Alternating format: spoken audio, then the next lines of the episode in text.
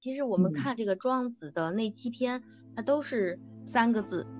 首先说，我们说这个德，就这个庄子这个德呢，它和这个儒家这个孔子的德是不一样的。他的德呢是偏重于自我的一种身心的一种修养的。其实说白了就是对自我身心的一个控制啊，修心修身的意思。这是德。那么充呢就是充足，福呢就是我们说的这个呼应的应。应答的应啊，就相当于符节嘛，对吧？所以德充符的意思就是说什么呢？说一个人你内心的这个充足的话啊，那么你在应对万物的时候呢，你就会很自在啊，是这个意思啊，就是不受外物的一种控制，而是呢，你能够把握住自己，这是德充符大致的一个意思。所以这一篇呢，他庄子他在回答的是什么呢？就是说他接着人间世，因为上一篇是人间世。所以他就是继续在回答，就是说，在这样的一种人间世，在这种充满危险的、比较恶劣的这种环境下，人们如何看待自身的一个问题？庄子他是一种哲学嘛，所以他这一篇呢，他是回答的是一个生命观的一个问题，就如何看待自己的这个生命，就不管你的生命是完整的还是残缺的，你如何来对待它，是这样的一个问题啊，一个哲学问题。古人说是一档不谈天不谈地。专门谈古人的博客节目，古人的精彩都记录在历史和作品里，但殊不知，古人和我们一样，面对人生的不易和起伏。可奇怪了，古人怎么活得这么的潇洒可爱，有风骨还有气度呢？想知道答案，那就来听古人一言吧。我们的播客会在小宇宙和喜马拉雅同步更新，也欢迎你关注我们的公众账号“绿普私塾”。好，欢迎收听我们的《古人说》节目，我是知月，我是倩倩。今天我们特别想聊聊庄子哈，大家都特别喜欢庄子那种放荡不羁、潇洒自在的那种状态。我们今天特别想聊聊《德充符》这篇文章。我在读《德充符》的时候还是蛮有感触的，在这个里边，庄子呢塑造了不同的人物形象，大概讲了五六个人吧。不同的人物形象的不同故事，觉得还挺受益的。所以呢，今天啊，我就想说，哎，不仅他在这篇文章里 聊到了这个身体上有一些残疾、残障的这样的一种生命状态的人的精神内在，同时他也聊到了孔子。哎，我发现孔子对这些人也是非常的崇拜。我就突然想到说，让精神领袖孔子。崇拜并追随的这样的一种圣人，他到底是有什么样的魅力呢？就是说到孔子也追星啊，以前的人追星，那他和当代人追星又有什么样的不同呢？能带给我们哪些洞见，或者是哪些不一样的思考呢？所以今天我就跟倩倩一起来聊聊德充符。倩老师先给我们讲一讲吧，就这个德充符这三个字到底怎么样去理解更好？因为网上也有很多的解释。你是怎么去理解它的？嗯，好，我们先来认识一下这个“德充福”这三个字啊。其实我们看这个庄子的那七篇，它都是三个字。首先说，我们说这个“德”，就这个庄子这个“德”呢，它和这个儒家这个孔子的“德”是不一样的。他的“德”呢是偏重于自我的一种身心的一种修养的。他说的是什么？是修心，就是修心。他指的是这个意思。其实说白了就是对自我身心的一个控制，就是通过这个多重符内容的一个理解，我们反过来认识这个德。庄子呢，他在这里应该说的是修心的意思啊，修心修身的意思，这是德。那么充呢，就是充足啊，福呢，就是我们说的这个呼应的应，应答的应啊，就相当于符节嘛，对吧？所以德充符的意思就是说什么呢？说一个人你内心的这个。充足的话啊，那么你在应对万物的时候呢，你就会很自在啊，是这个意思啊，就是不受外物的一种控制，而是呢，你能够把握住自己，这是德充符大致的一个意思。其实庄子生活的那个时代和我们现在相比，真的是战事连连啊。对，所以这一篇呢，他庄子他在回答的是什么呢？就是说他接着人间世，因为上一篇是人间世。所以他就是继续在回答，就是说，在这样的一种人间世，在这种充满危险的、比较恶劣的这种环境下，人们如何看待自身的一个问题？呃，因为庄子他是一种哲学嘛，所以他这一篇呢，他是回答的是一个生命观的一个问题啊，就是生命观，就是如何看待自己的这个生命就不管你的生命是完整的还是残缺的，你如何来对待它，是这样的一个问题啊，一个哲学问题。嗯嗯，其实，在庄子之前，孟子啊，还有就是孔子啊，或者是亦或那个墨家、法家，他其实探讨过人，也解释过人的这个精神意义啊等等。他跟庄子有什么不同吗？这个，呃，我们先说孔子吧，因为德充符这一篇呢，也是拉着孔子。庄子来把他作为一个一讨论的一个对象吧，对吧？他讨论问题的时候，他总是把孔子拿过来，带过来。对，然后我们就可以看出来，他是和这个孔子是对这个人的理解是不一样的。孔子呢就认为人是可以后天 培养的，是学的。通过第一个故事，我们就可以看出，孔子是讲究学、讲究讨论啊，讲究议论，讲究人的一个后天的一个养成，即使是。就是这种道德修养也是一样，就是说他是想要通过一种后天的培养啊，让你这个德行充满，做一个符合呃能够懂这个社会规则是吧？能在社会中呃生存的一个人。那么庄子这个他的这个生命观就是不一样的，就是他把这个个人呢整个放在一种大自然的一种环境当中啊，他不过多的像孔子一样去纠结于人事。所以他更通达，这也是为什么刚才开头所讲的，为什么一想起来庄子就想起来他的《逍遥游》和《齐物论》是一样的，就是他的这个呃整个观念比这个孔子，我觉得还要更广阔一些啊。嗯，那你看，就是他其实在这个德充福的这几个故事里边，充分的体现了这一点，咱们就一起。来聊一聊这里边，其中他写到的几个故事分别在讲什么？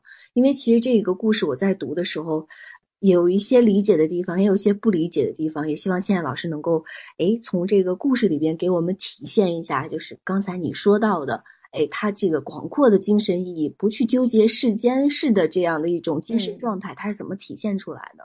嗯，好好，我们一起来看一下啊，因为这个庄子呢，他。整部书呢都是一种寓言体，对吧？所以这几个人物呢，有可能是他自己去举的一个例子啊。他就他为了表达这个德充福这个内涵，所以就有意的找了这些形象。呃，那么德充福呢，就是用这些一系列的这种丑陋的呀，或者是肢体残缺的这种人物形象，来写这些人道德的这种充实。首先，我们看第一个故事，说的是这个鲁国的王台。嗯，王台这个人呢，他是一个悟者。悟者就是失去一只脚的一个人，这个人呢，可能就是被砍去了一只脚，就是可能是在战争过程中啊，或者是在战败之后呢，被这个敌人呢削去了一只脚啊，这也是古代的一种酷刑。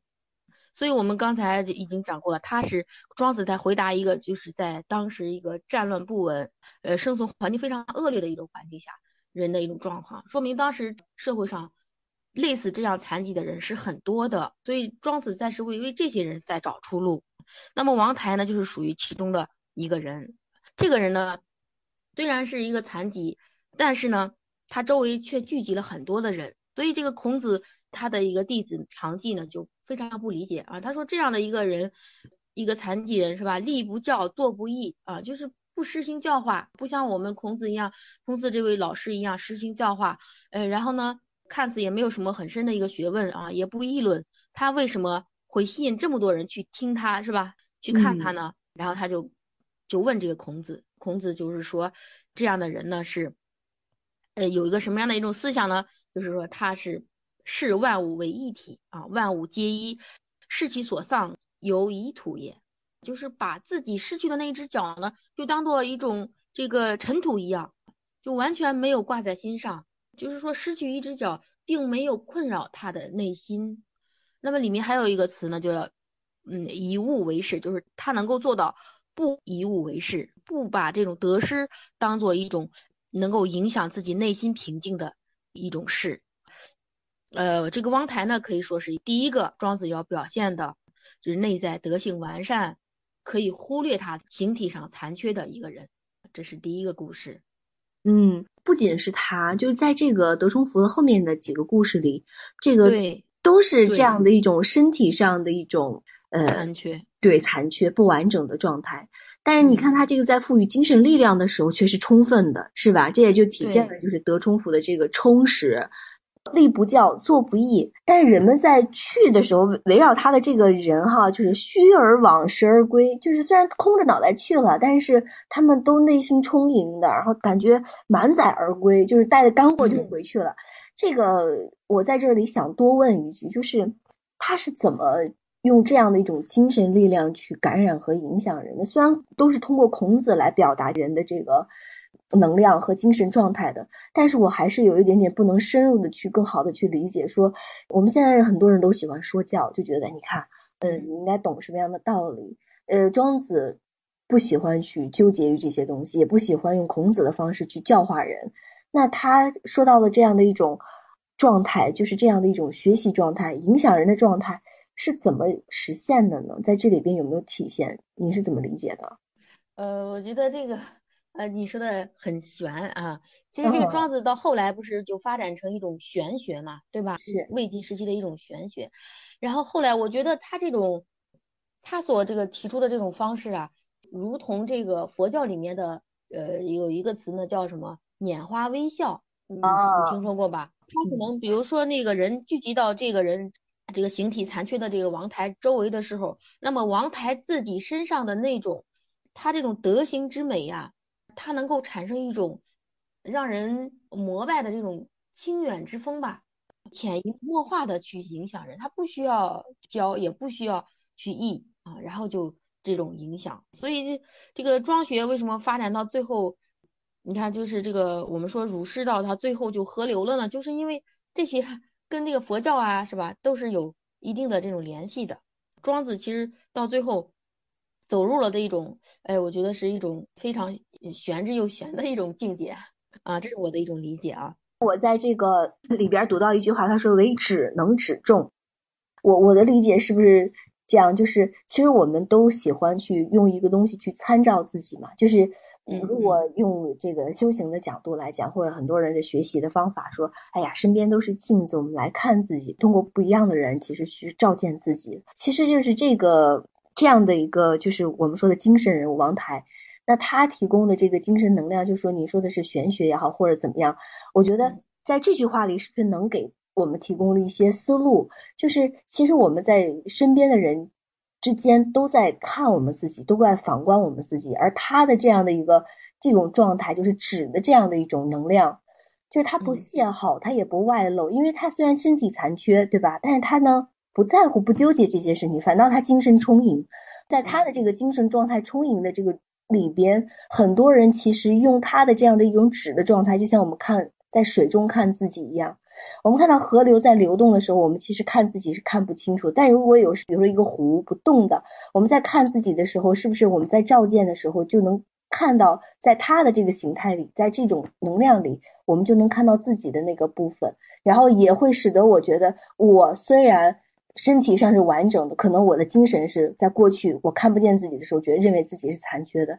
但在这样的一种有缺陷的这个状态里，他的那个内在丰满状态，反倒让我看见了，哎，我其实是一种完整的状态，所以才会体现出了，虽然他没有教化我什么，但是在这样有能量的人的精神状态里，我能看见我的圆满自足，本身就是自现的，是自由的，就是一直是这个自足的。是不是这样的理解也 OK 呢？对，就像你说的，它是一种呃言传身教里面的这个身教，呃，就是就是这个父母之间对，他不需要说话，就是他把自己摆出来之后呢，你一对照，就像你说的，一对照，然后你你就会发现你自己了。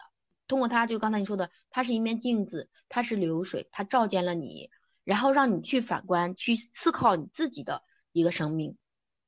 在第二故事的这个描述对象申屠家哈。他在这里边体现了哪种精神能量呢？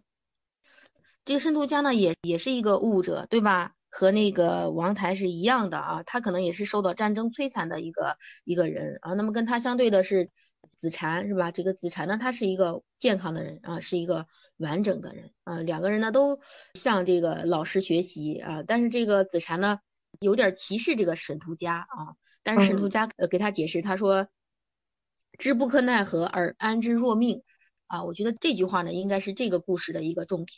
他能够做到安之若命，这一点呢，只有有德者能知啊，只有他这种内心充实的人才能够做到。所以他最后给这个子禅说：“他说君子于我游于形骸之内，而子所我于形骸之外，不亦过乎？”啊，就是说我我们本来应该谈论道和德的问题，是不是啊？谈论这个德的问题，就是内心的这个问题。但是你总是盯着我的这个形貌来评价我，对吧？啊，不想跟我一起进出老师的房门，那么这一点肯定是。你啊没有做到什么内心的一个充实，你的德呢是不够充满的，这是这个故事给我们的一个启发啊，就是要安之若命，还有就是我们要关注内在的一些东西。子禅他是这个执政大臣，他好面子，然后呢他又是形体上又是啊完整的，完整的，所以他就经常跟这个申屠家就说了说。你要是在的话，我就出去；你要出去，我就在。哎，咱们俩别起走，是吧？你也不懂得避嫌，所以其实在这里边的话，我觉得我不能理解申屠家他所表现的一个状态，就是他是因为就是说，虽然我身体残疾，虽然我这个不能够像你一样，对吧？我也就是就刚才像那个倩倩说的，说哎，我就是知不可奈何而安之若命。就是这个奈何为宝啊！就是很多人都说，哎，我们说无可奈何，无可奈何。但到这一点的话，其实是我们生命中的至宝。什么意思呢？就是我可能受到了不公平的对待，我可能就是没有过得像就人们想象应该的那样好。我的生命可能真的很无可奈何，但是我还能够很踏实的接受这一点。就是刚才你说的那个接受啊，接纳、接受。对对对，接纳和接受，就是我们。呃，有一些这个无可奈何的事情，就是对于一些已经发生了的啊，你没有办法去改变的事情，你只能接受。你接受了，你就是你就是把它放下了；你不接受它，你就是只能像这个子禅一样啊，时时纠结在这个问题上。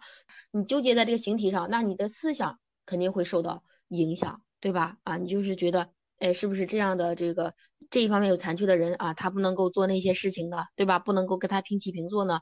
你就会有这样的一种见识，或者是叫什么偏见，对吧？就是这种傲慢和偏见，我就会产生。所以这个，我觉得这个“接受”这两个字，在这个故事里面是对我们的一个启发吧。嗯嗯，有的时候我们会着眼于不完美的地方，其实不是因为我们看见的是不完美，是因为我们那个新的状态是有缺陷的。呃，我们说为什么要接受？我觉得这个接受的这个过程里，第一是不卑不亢哈，就是虽然我是这样的，但是我并不因为我这样了而感觉到自卑，而感觉到很惭愧的样子，他没有。那这个源于是什么？就是源于他内在的这种完整性。所以我觉得，刚才你说到的这个接纳，我突然间理解的就是说，一直我们说的这个接纳，接下来的另外一个动作就是，其实是。放下了，对，所以如果是说申屠家给我的一个启发吧，我觉得到现在为止，我觉得就是着我于形骸之外，就是这句话给我的触动蛮大的。因为现在其实我们的包括喜欢外面的人也好，我们看到一个让自己觉得很为之鼓舞的东西也罢，其实都是好的。而这个好的东西是着眼于在外的，无论是形骸上的，还是是说外貌上的，还是是说他们的这个物质的能量上的。这也就是为什么现在人的追星可能就是穿的衣服呀，形体上的保持的这个样子呀，还有就是是说他们走机场的时候出现的那个样子，他们生活里的样子，我们刻意画了很多生命里的。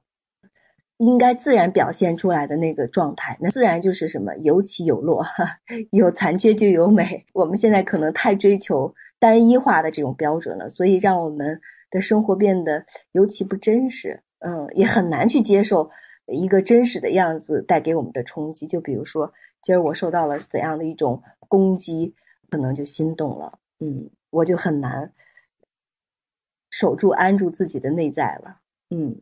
对对对，就是，嗯，就现在的人还是过于太关注这一种这个外在的这种包装啊，对吧？啊，外在这种装饰了啊，可能就有时候真的忽略了这个内心，忽略了这个人的这个内心。嗯，在第三个故事里，就是孔子 他好像也有一些偏见，是不是？就是在讲那个，也是一个断足的人，叫说书山无指。对对，这个第三个故事也是这个讲的一个悟者，就是一个断足的人。这个人呢，他就是种见种疑，就是他这个屡次去找孔子，孔子就就说他说你不谨，谨是这个谨慎的谨，说你这个立身太不谨慎了，是吧？导致自己被削足了。说虽今来，何及矣？你已经残疾了，现在才来学，呃，还来得及吗？这是孔子的一个观点啊。那么这个蜀山五指就说，他说这个学呢，其实是治人之桎梏，其实是一种什么？对人来说是一种枷锁，就是他他认为这个是一种枷锁。这当然是庄子的一个观点。那么庄子呢，他还借着这个老子的口，他说以死生为一条，以可不不可为为一贯，就是说。生命的这种来和去啊，还有这种这个身体的这种呃残缺和完美，这些都是自然而然的一个东西。呃，那么像孔子这样的人呢，他们拘泥于这种道德仁义，反而是一种什么天行之人是一种对人来说是一种桎梏。嗯，这是这个故事给我们的一个启发。这个故事它表现的那个跟前面还蛮像的，都是拘于形骸。虽然就是说，哎，你这个现在成了这个样子，为啥不知道早点勤勉，早点学习？现在才来，拘泥于时间，不能想到说每一个时间人去学习都来得及。我们都会说，哎呀，少壮不努力，老大徒伤悲。但其实最难的，我觉得不是是说。你少壮努不努力？最重要的这个努力就是我们的勇猛精进是后劲儿十足，还是说我们就是细水长流？现在反倒我觉得人们更多的注重了，就是我随时能开始的一种可能。越来越多的可能看到，比如说舞台上有年纪大的大叔开始走 T 台秀，有老太太还在可以跳各种各样的舞蹈，这个其实都挺颠覆于我们之前的就是我们认为了。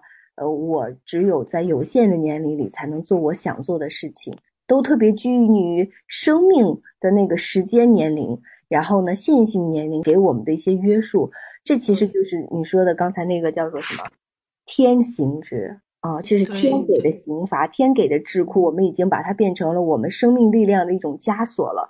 而五指嘛，在跟老子对话的时候就说啊，孔子其实是还蛮拘泥于这些东西的，嗯。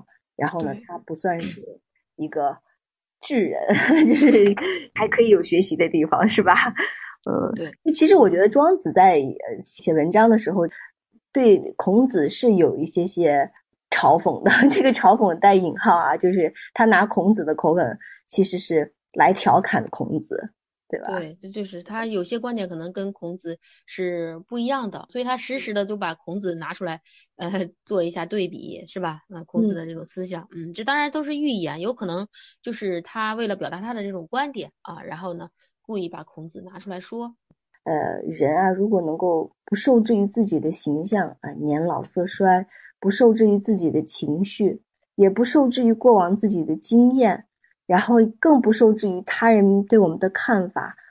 这些人给我的一个最大的启发是什么？就是他们特别有定力。嗯，这个定力就是你是什么样，对我来说都没有影响。我不与天赋，就是有一天可能历史更迭，有一天可能这个很多东西都毁灭了，但是都不能够影响，呃，我自己内在的那份安定，就特别。低得到尘土里的那样的一种朴素，所以在接下来的这个故事里，我就觉得这个埃台陀哈，就这个人特别刺激我，就是长得奇丑无比，追随他的人特别多，国王给他这个重要事务让他去做，他不做，女人都想嫁给他，男人都想跟着他在一块儿，所以这个是庄子的一种描述，虚构还是他的一种精神力量的向往？还是怎么样的？我们读读下面这个故事。这个故事就开始转入一种这种丑陋之人的一种描述了，对吧？上面我们说的这些，就是可能他们受到过外界的这种残害，就是比如说战争啊，对吧？啊，或者是这种刑罚呀，嗯，呃，那么下面这个故事呢，描写的是一一些这个丑陋之人。阿泰陀呢，他也是一个丑陋之人啊。那么就刚才你说的这个身边的人，不管是男的女的，是吧？还有这个国王当时的这个，嗯，这个皇帝这个鲁哀公都跟他亲近，都想接近他。那么肯定也是不是看重他外在的那种形貌，肯定也是说他内心的一种这个充实。所以这个庄子呢，就借这个孔子的这个口吻，就说啊。说这个阿泰陀呢，他是一个什么财权而德不行者，他是一个财权而德不行的一个人。什么叫财权呢？就是啊，按照这个以往学者的一个观点呢，就是与物为春，就是他呢这种人呢，他不执着于物，不执着于外在的这种形态，而能够顺应事物的一种变化啊，顺应这个天命的这种流行，就是他是完整的，他就完整。他是残缺的，他就是残缺。就刚才你讲的，他就是说他不受到这种呃年龄啊，是不是啊，生死呀，呃这个富贵呀、荣辱啊这些问题的一种困扰，就是他能够超脱于这些问题之上，能够完全的接受这些问题，并且能够很好的这种化解它，然后呢继续的往下这个往下走，这样的人呢才是财权的人。而且这些人呢怎么样呢？德不行，德不行呢是就是说。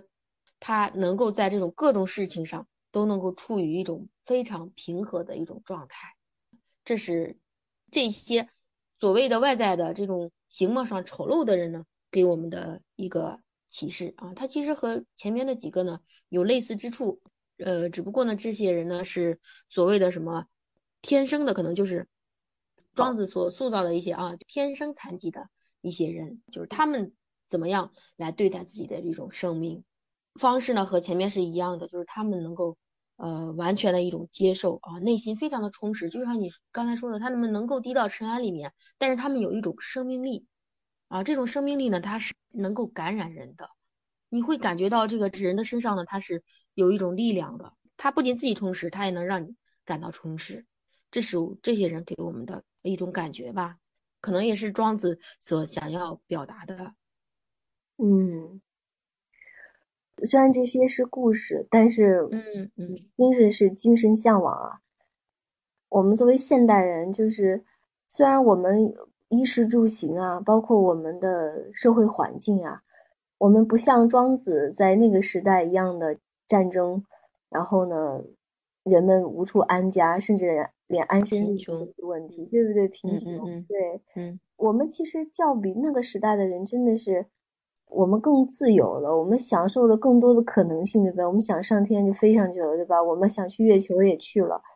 可是我们的这个精神自在，我觉得不如这些有残缺的人那样自然、那样自在、那样自由。他们是怎么做到的？就是古代的圣人，他们身上是如何去一点点去显化自己的这个，我把它叫做生命赋予的魅力的？嗯。我们周围其实也有这样的人，就是这样的人呢，很踏实啊，就是很踏实。嗯，就是有些人呢，呃，尤其是那个每次回老家的时候呢，我就会觉得啊，有些人他们的日子过得很，就是很简单，甚至有些拮据，是吧？但是呢，这些人呢，嗯，活得很坦然，很踏实。可能庄子所描写的这些人呢，我们能够在普通人的有些普通人的身上能够看到这样的一种隐。就是你看到这样的人的时候，你就会会自己也会产生一种很踏实的一种心理，很满足的一种心理。对，我觉得就是心里是很敞开的，对，宽阔的，所以就两个字吧，坦荡。嗯，我觉得我们现在就是时不时的总会在生活里会有一种紧张感，这个紧张感是来自于对比，呃，来自于一种对未来的期待。焦虑，非常的焦虑。这个期望，我觉得是做人的一个本能啊。你刚才说到的，就是人他们是低到尘埃里，但他们又有一种生命力。呃，我们有的时候说的很很容易啊，但但是它本身这两股能量就是冲突的。你很好的去驾驭这两股能量，你就能做到自由和自在，你就能去做到坦荡。是的，嗯，对，我就为什么说提到老家的这些人，对啊，就像我们父母这一代的人，还有那些人，就是他们活得很坦然，虽然他们有时候，呃，就是你看不出来他们有活得有多么激情，是吧？多么热闹，是吧？嗯，反而很冷清，很平常。但是呢，他们有时候突然有一件事情的时候，他们就会很有什么，很有韧性，不怕这个生活中的难事，对吧？不怕这种折磨的一种韧性来。遇到事的时候呢，你就会发现是他们身上有这种东西。还有一点呢，就是说，就是他们身上这种东西呢，他们是不自知的。咱们就是用咱们的眼光来看，哎，说这个我们说的那些，哎，让我们感到很坦然的这些普通人，就是他们是不自知的，但是呢，他们就是很自然的，在他们的举动当中，是吧？一言一行当中啊，能让人体会出来。这一点，嗯，我觉得是。非常好的啊，其实这个庄子里面也经常讲这样的一种故事啊，就是说这个人带给大家很多的能量，但是他不自知，就是他可能不能用语言像我们这样表达出来，但是呢，他们实实在在的啊，通过这种言行表现了出来啊，我觉得这一点呢，呃，也是需要我们注意的。庄子呢，也在书里面，他有很多寓言也是说到这个问题。嗯，所以他最后其实，在跟惠子讨论的时候，就讲到了这个人虽然有人之行，无人之情嘛。所以惠子就问了：“你说你做人的话没有情的话，那你还是人吗？”在这个是人却无情的这件事情上，我们怎么去理解？嗯。这是很最后一个故事了，是吧？他是庄子借和惠子的一个辩论。惠子呢是庄子的一个朋友，这个人呢是好辩论，这个人非常好辩论。所以他这个呃这个庄子呢，他就评价这些像这个刚才讲的这些丑陋之人，是吧？啊，爱抬陀呀，支离无纯，是吧？啊，这些人，他评价这些人什么是有有人之行，无人之情。然后惠子就说。既然是人，为为什么能说无情呢？然后庄子的这个是怎么说呢？他说：“言人之不以好恶而内伤其身，常因自然而不以生也。”也就是说呢，他们这些人呢说的这个无情，他们身上这种无情是是那种没有一般人所具有的那荣辱啊、是非啊这些考虑、这些感情。他们有的感情是什么呢？是自然而然的那种感情。所以庄子呢就评价这个惠子啊，说你这个呃外乎子之神，劳乎子之精，是吧？一树而淫，居高武而明，意思就是说你好辩论啊，来劳神费力，是吧？去思考，其实呢就是一种伤害身体的啊一种方式，一种行为。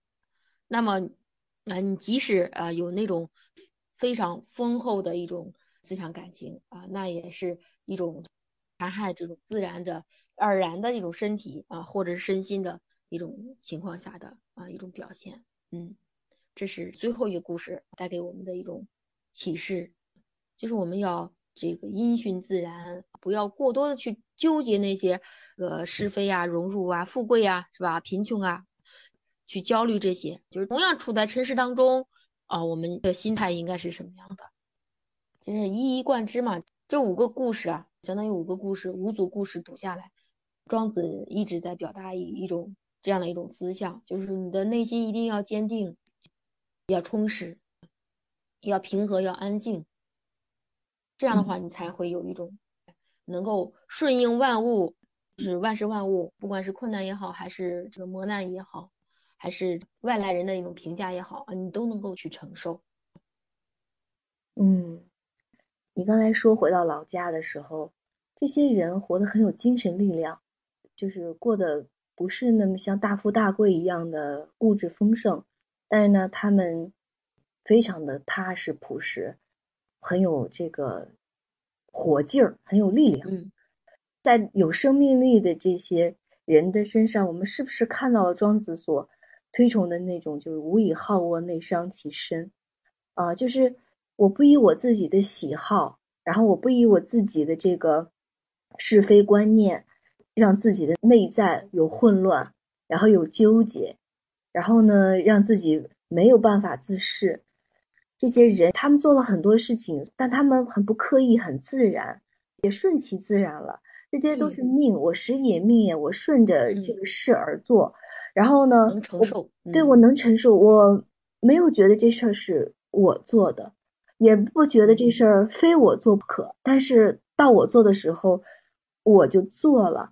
这个东西里边没有表现出我的喜好、我的是非观念，所以我在这里在做的时候呢，我依然保有自己活活的生命力。是什么感觉呢？就是我没有外乎子之神，也老乎子之精。我没有消耗自己的精神，我也没有让他由迟在外，把这个事儿跟我非要绑在一起，觉得这是我做的。我也没有消耗自己的精力，一定有一个名相让自己劳心劳神。所以在这里边就没有了我自己的那个主张和观点，然后这一切都是我应时而做的。所以我们说了，什么是大善事呢？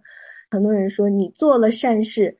却非得想要让别人觉得这是你做的，这就不善了。但你做了恶事呢，害怕别人知道这是你做的，这就是大恶了。所以在善恶分明之间，其实他没有这样的一种强烈的这个内在主张，他在这里边就会很安住。这个精神安住，就是其实是说，我是一种无心的状态，无形我也无心，但是反倒。事儿就这样做了，然后呢，我带给别人的不是这件事儿的一个影响，而是我在做这件事情上的一种本身的精神力量的一种震动吧。我回到老家的时候，我跟你有同样的感觉，就是这些人作为餐饭也是很安静的，他们没有一定必须要吃好的，他们很朴素的捡起地里的，就是从地里拔几个萝卜做出来的东西，就是有味道。就是世间的这种大自然赋予的一种味道，它不是人刻意的一种。我通过加佐料，通过加各种各样的肉，然后让他觉得很丰盛。我的简单里边包含了一切万物精神能量的互动。这些人真的很朴素，很安静，但是你就是不自觉的，呃，想要向他们靠近，会被他们感染，对，被他们感染。所以这就回到了我们现在。再去聊聊古人的这个追星啊，你看古圣先贤有能力追星的人都是有学术能力的人，那他其实是有一定区别的。嗯，古代的人其实他们追星呢，还是看重，我觉得还是看重于内在的。这里面虽然总是拿这个孔子来说话，对吧？但是这个孔子呢，在这里面他也是就是当时学生或者是这个士大夫他们膜拜的一个对象。那么，庄子来把这个孔子来当做一个圣人，对吧？也是一个非常仰望的一个圣人。然后用他的这个口吻来说，在他的上面呢，其实还有一种一种境界，更看重于内心的一种一种充实，更关注于自己的生命，而不是说简单的只是来看待这个世俗的这些呃礼教呀，或者是这个这个仁义道德呀等等。这是世俗的一种规则吧，但是现在的人，我们特别注重外在的形面貌。对对对，所以你看，我们说这些人呢，就是这个被追的这些星呢，他们 他们的私生活一旦被曝光之后呢，就会发现他们的这个人品啊，或者是这个道德呀，就完全不足以支撑起他们的一种，就人们对他的一种喜爱。就是说，我们一直在强调的说，这个人呢，不管他是明星还是普通人，就他身上呢。他身上的一种东西呢，能够让你产生一种力量，就给你一种力量，嗯，给你一种感染，这些都是值得我们去去学习、去品味的，去接受的。嗯嗯，是的，你说的这一点就其实没有什么好坏的区分，每一个人在追求的那个部分里，透过物质相，其实都是有一种精神内在是感染我们的。我们只是好像把眼光放在了一个物质项上面，但它其实，在任何一个我们追求的对象上面里边，我们都有一种精神力量在鼓舞着我们。其实我们仔细挖一挖，仔细品一品，其实我们没有那么肤浅。每一个人其实都有一个内在的这个悸动的东西，指引着我们可能向前吧。今天读完这个德充福啊，我自己有一个感觉，就是我们向圣人学习的时候啊，可以忘形了。就是我可能忘情还做不到啊，就是但是我觉得可以尝试着去忘形，就是刻意把那些看起来变得好一些的这样的这些动作和想法，可以在看见的时候一点点修剪掉。比如自己看起来不够好。不够有钱啊，不够有学识啊，不够有有能量等等。我觉得把这些所有的不够，我们向圣人靠近的时候，都把它变成就这样就好了。就这么一句简单的话，嗯，对我来说意味着什么？就是意味着这个足，就是你在能量回收的时候，你在稳定自我、安之若素的时候，其实就是就这样就够了，就这样就已经很好了。我们对自己的这个生命现在的这个样子，就这样就好了。以后一种内在反观吧。其实，你知道你要的没有那么多了。当我们可以去减少我们所有想要求的东西，啊，我们在走向道德内全的时候，就离圣人的这样的一种状态可能就不远了。我们不会因为自己不够好去受制于自己形象的这种变化。这一切的发生，我们对他都表示肯定，说这样真的很好了，可以。起到很大的一个内在圆满的共振吧。我我觉得就是我们一直聊的这个接受，就是挺好的。就刚才你讲的这个，就是接受。对，其实这个很难很难达到的，因为我们一纠结呢，就是不要去思考，多一点思考就会多一点 痛苦。我觉得啊，所以这个只要一思考一比较，然后呢一纠结，然后你就会消耗你自己的一种能量，对吧？然后你就整个人就。暴躁呀，或者是不圆满呀，对吧？心态啊，或者是认知啊，都会发生失衡。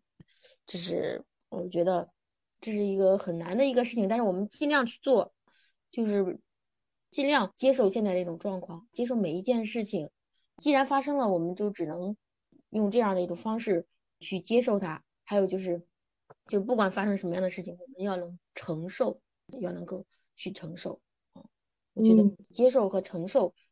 是我们当下，我觉得是我们每个人完善自己内心的一个，呃，或者是把握我们内在的一个很重要的一个一个点吧。嗯嗯，知不可奈何而安之若命，知若命。嗯，对，嗯，所以也推荐大家去读读《德充普》这篇文章，去共振圣人的这个精神能量和推动自己走向奈何为宝吧。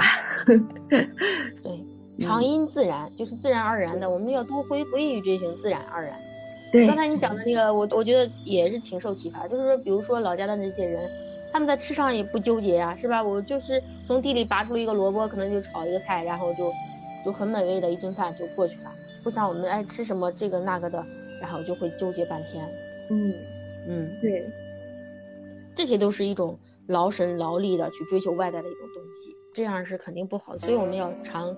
因自然啊，就是顺应这种自然而然的一些东西，有一颗平常心就好了。嗯嗯，我们的精神家园何在？好好吃一顿饭，你觉得不纠结这一顿饭怎么吃啊？有什么吃什么？我觉得就有根了。嗯，对，成为一个自由人，精神上的这个自由的这样的一个状态，一直以来我们都。在想要去安顿自己的精神，嗯，总是有一个办法的。只要我们愿意去向着这样的一个方向去发展，总会有找到自己的方法和方式。祝福大家吧！感恩今天倩倩的共创啊，特别开心能够一起来聊一聊我们的古人的智慧。呃，希望大家呢也都能够安顿自己的那个内心。好吧，嗯，好。